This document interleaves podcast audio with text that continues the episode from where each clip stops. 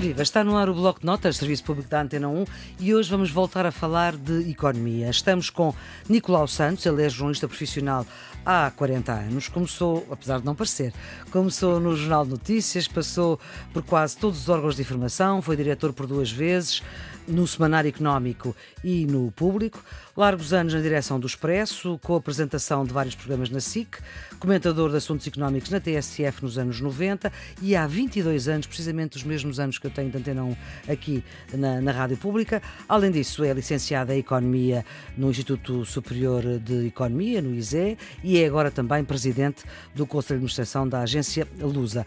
Nicolau Santos, na nossa última conversa uh, tínhamos ficado na questão depois de termos falado já da forma como o comércio eh, e o comércio mundial se organiza e a criação da moeda e o rendimento se reparte, tínhamos ficado uh, na questão de, uh, precisamente até agora, por causa da, da pandemia, da forma diferente de se redistribuir o rendimento entre o trabalho e entre aquele que investe, o empresário, e o papel do Estado.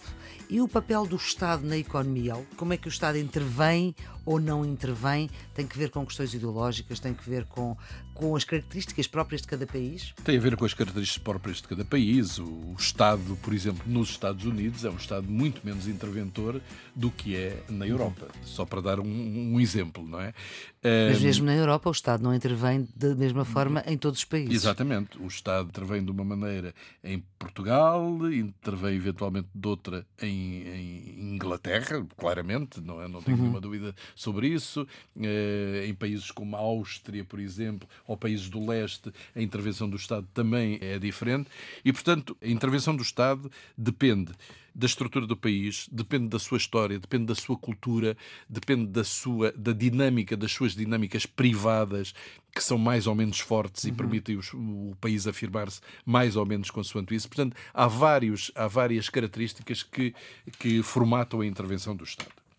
Em Portugal, nós temos uma intervenção do Estado que, enfim, que utiliza os métodos tradicionais, ou seja, o Estado pode estar presente na economia está presente, obviamente, através da administração central e da administração uhum. local. Portanto, uhum. isso são braços do Estado e depois em todas as áreas que têm então, a ver. Digamos assim, as autarquias, as autarquias e o governo, e o governo seja qual for. E depois intervém, obviamente, através da justiça, na educação, na saúde, enfim, há várias, variedíssimas áreas onde o Estado está presente e a grande discussão é sempre se algumas destas áreas se faz sentido que o Estado esteja presente ou se o setor privado pode resolver este tipo de áreas, não é? Dar satisfação à sociedade deste tipo de áreas.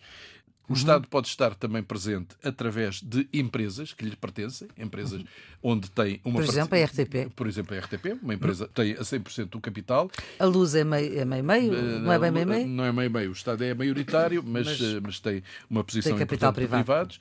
E são empresas que o Estado entende que deve ter para uh, atingirem determinados objetivos, que não devem estar dependentes do mercado, eh, da realização de, de lucros, de receitas, mas que visam determinados objetivos que cujo custo, enfim, é um custo difícil de calcular, mas que para o Estado, como objetivo estratégico, é fundamental. Uhum. A difusão e defesa da língua portuguesa através da RDP, da RTP, da Luz, etc., é, é algo que é importante Tanto. para a afirmação uhum. do Estado português a nível internacional e que lhe permite depois ter a voz em grandes fora internacionais, eh, uhum. onde pode estar presente, onde pode aceder eventualmente ao Conselho de Segurança das Nações Unidas, uh, estar presente, enfim.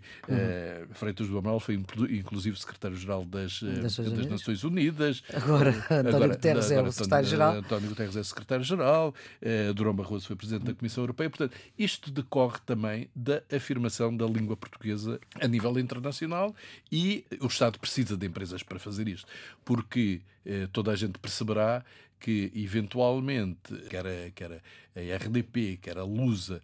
Quer a Antena 1, neste a, caso. A, Antena 1. A Lusa pode e deve, devido à sua missão, ter um correspondente permanente em Timor.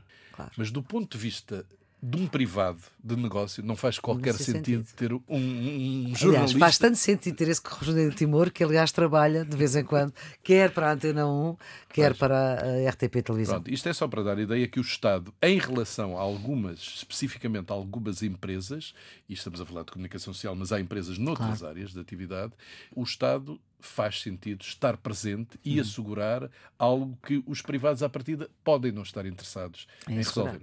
Um exemplo muito claro que aconteceu também nos últimos anos foi eh, com a privatização dos CTTs, dos Correios de Portugal. Uhum. O que é que aconteceu? Os Correios estavam espalhados para todo, por todo, para, por todo o país. Mas como as pessoas perceberão, uma delegação dos CTTs numa aldeia perdida em Trás-os-Montes provavelmente tem um movimento duas, três encomendas por semana, uma carta, muitas cartas. Portanto, do ponto de vista da racionalidade económica privada, não faz sentido isso.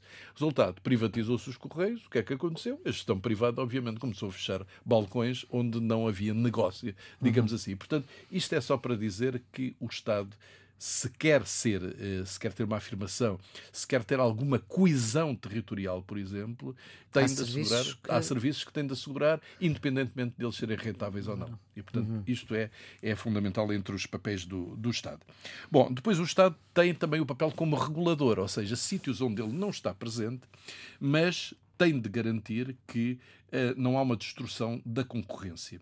Uhum. E para isso existem os reguladores, há vários reguladores em Portugal neste momento. Um regulador para o sistema financeiro é o Banco de Portugal, para os seguros é o Instituto de Seguros de Portugal, para o mercado de capitais é a Comissão do Mercado de Valores Mobiliários, depois há uma entidade reguladora para o setor da água, para o setor da energia elétrica, enfim, para vários. Até para, para a comunicação social, até é para a comunicação social, exatamente. E porquê? Porque pode haver nestes setores a possibilidade de uma ou mais empresas, pouco a pouco, irem dominando o mercado e passarem a impor regras que não são regras que satisfazem não só as necessidades das pessoas todas, como passa a impor sobre os potenciais clientes uhum. preços que são exagerados e que não podem ser contestados porque é o único fornecedor. Enfim, o caso da eletricidade hoje em dia uhum. não é assim, porque temos outras empresas, mas houve uma altura em que só havia uma empresa em Portugal, que era a EDP, não é? Uhum. Podemos... E funcionava como monopólio. No caso, no caso das águas, hoje em dia também já temos eh, várias empresas, mas não é fácil nós de um dia para o outro mudarmos de, de empresas. Ou seja, portanto, certo. tem de haver alguém que olhe para este tipo de situação e que controle minimamente, sobretudo ao nível de, de bens básicos, uhum. Eh, bens essenciais para a vivência em sociedade, que eles não sejam adulterados pelo facto de não existir concorrência nesses, uhum. nesses mercados. Uhum. E, portanto, esta é uma outra função importantíssima que o Estado tem e que permite, de algum modo, eh, uhum. digamos, moderar o funcionamento dos mercados, tentar que eles não sejam completamente incorretos, embora os mercados nunca funcionem exatamente bem, eh, ao contrário do que a gente aprende na universidade, que os mercados são transparentes, toda a gente tem a mesma informação ao mesmo tempo, não é verdade, não é verdade. isso em nenhum sítio é verdade, e portanto é necessário que haja intervenções pontuais, eh, nomeadamente do Estado e dos reguladores, para que isso possa ser possível. Uhum. Depois, outro dos tópicos que nós escolhemos para a nossa conversa, Nicolau, tem que ver com a economia portuguesa na União Europeia que a economia portuguesa era uma antes e passou a ter que ser outra. Completamente. Como é, a Maria Filipe Doce sabe muito melhor do que eu, nós aderimos à União Europeia não por motivos económicos, mas por motivos políticos. Ou seja, nós não podíamos pertencer à, à então Comunidade Económica Europeia porque não, éramos, uma não éramos uma democracia uhum. e, portanto, isso não era possível. A partir do momento em que houve a Revolução de 1974, passámos a ser uhum. um país democrático, podíamos aderir. E eh, Mário Soares, na altura o primeiro-ministro de Portugal, teve a percepção clara, até porque havia, enfim, grandes tensões ainda na, na sociedade portuguesa do ponto de vista político, que uma das maneiras de garantir definitivamente a democracia em Portugal seria através da adesão à uhum. União Europeia. Não só pelo respaldo político que passaria a existir a partir daí, mas porque depois haveria apoios para modernizar a economia e, uh, e enfim, uh, essa modernização nos aproximaria claramente dos padrões de vida europeus, da maneira de estar na Europa uhum. e que provavelmente depois não quereríamos voltar a ter uma ditadura em, em Portugal. Bom, uh, eu gostava de lembrar que o pedido de adesão foi feito em 1970. 1987, salvo erro. Demorou muitos anos até se concretizar, concretizou-se apenas em 1 de janeiro de 1986. Mas durante esses anos houve discussões violentíssimas na sociedade portuguesa, quer do ponto de vista dos partidos políticos, havia partidos políticos que eram contra claramente a adesão à União Europeia. Curiosamente, se eu não estou enganado, o CDS e o PCP na altura opunham-se, uhum. mas havia também, do ponto de vista das associações patronais, por exemplo, eh, Pedro Faz da Costa, que eu me lembro na altura, que eram muito críticos em relação uhum. à, à, adesão de Portugal à União Europeia. Houve uma discussão em razão, os economistas eram muito dispares na, na opinião, Exatamente. porque achavam que Portugal não tinha condições de acompanhar, que ia Exatamente. Havia, havia muitas dúvidas sobre a capacidade de Portugal eh, conseguir sobreviver na, no quadro de regras que muitas delas nós não tínhamos. Eh, e estou a falar regras de segurança, de higiene no trabalho, eh, eh coisas tão eh, de, de formatação de produtos, etc. Coisas que nós não tínhamos. Pois é, falava-se muito do tamanho da maçã, não é? Tamanho da maçã. E não é bem o tamanho da maçã, é a maneira como, como, como maçã é,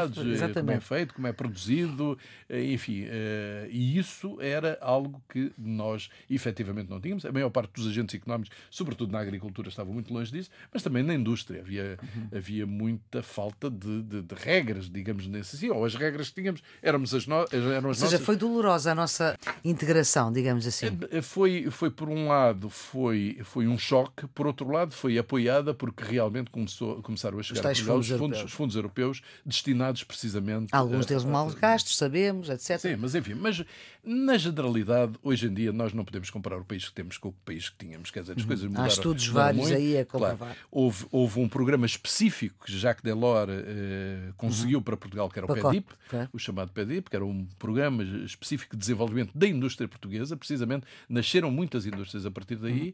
e claro que houve situações em que os fundos terão sido mais mal gastos, as coisas correram mal, etc. Mas, no essencial, as coisas mudaram em Portugal. Nós tivemos alguns investimentos importantíssimos para o país. Primeiro foi o investimento da Renault, e depois, mais tarde, o é? investimento da, exatamente, o investimento da Auto Europa. O que é que isso permitiu? Aqui em, em Setúbal, é Exatamente. O que é que isso permitiu? Permitiu que em Portugal nascesse uma indústria de componentes para automóveis. Essa indústria de componentes para que era uma coisa que não existia, não, não existia, não existia. Não... Existe até hoje e agora está-se a transformar numa indústria de componentes para a aviação, para, para aviões. produções para aviões. Uh, e, e isso é algo que resultou precisamente não só da nossa entrada na União Europeia, como desses investimentos internacionais que foram feitos no país e depois precisavam de, eh, enfim, de, de empresas que fornecessem algumas das peças, dos motores, etc. E isso levou realmente a, uma melhoria clara do tecido industrial português, eh, levou a uma, uma maior formação eh, dos, dos nossos trabalhadores, levou, inclusive, também a uma melhoria na gestão de muitas empresas. E isso é algo que nós temos de ter muito em conta e agradecer muito à União Europeia. Depois, há outra coisa que nós não nos podemos esquecer. Nós, uhum. quando entramos para a União Europeia, tínhamos passado por uma fase duríssima. Já tínhamos dois ajustamentos uh, negociados com o Fundo Monetário Internacional. Tínhamos taxa, tínhamos inflação nos anos 70, no final dos anos 70 e no princípio dos anos 80. Exatamente tínhamos, tínhamos, uh, tínhamos taxas de inflação elevadíssimas e a nossa entrada para a União, para, na altura, a Comunidade Económica Europeia e depois a União Europeia, vai permitir paulatinamente uma descida dos juros uh, e vai permitir um desafogo muito grande, quer às empresas, quer às famílias, para começarem a ter um padrão de vida mais consentâneo com os padrões de vida europeus. E isso é também um ganho inestimável que nós tivemos. É claro que há contrapartida disso. Também vieram exigências, regras, etc., comportamentos que em alguns casos eh, foram difíceis de interiorizar, provavelmente custaram, custaram um emprego a, a, a muitas, muitas pessoas, pessoas, custaram eventualmente o fecho de muitas empresas que não tinham condições para funcionar no mercado eh, mais regulado e mais, eh, mais contratualizado, digamos assim. Mas o que é certo é que, do ponto de vista do balanço, eu penso que Portugal só ganhou com o facto de ter entrado na, na União uhum. Europeia. E provocou uma enorme mudança na nossa economia, que era uma coisa antes e passou a ser outra coisa depois. Nicolau Santos, muito obrigada pela tua ajuda a estes alunos de 11 ano que vão ter exame no próximo dia 20 de julho e depois têm a segunda época, se este exame não correr bem a dia 1 de setembro. Nós estamos aqui neste, ao longo destes dois meses a, enfim, a dar uma outra leitura das questões eh, principais dos programas que vão a exame. Se desta conversa com a Nicolau Santos, com o jornalista Nicolau Santos, ficaram dúvidas, é gravar essa dúvida em 30 segundos via WhatsApp para o número 96909 4524. Digo de novo, 96909 4524. Outra forma de colocar a dúvida através do mail, que é bloco de notas antena 1, o 1 com um algarismo, bloco de notas antena 1, tudo pegado, sem pontos, arroba rtp.pt. E uh, o Nicolau Santos fará o favor de responder à dúvida que venha a ser colocada Todas estas conversas ficam em podcast em todas as plataformas que têm podcast, quer no RTP Play, quer no iTunes, no Spotify, também no portal Ensina em rtp.pt. O Serviço Público Blog Totas pode, portanto, ser ouvido a qualquer hora. Tem a produção de Ana Fernandes, os cuidados técnicos de João Carrasco, que amanhã, a esta hora, estaremos a falar de outra matéria que vai a exame este ano. Até lá.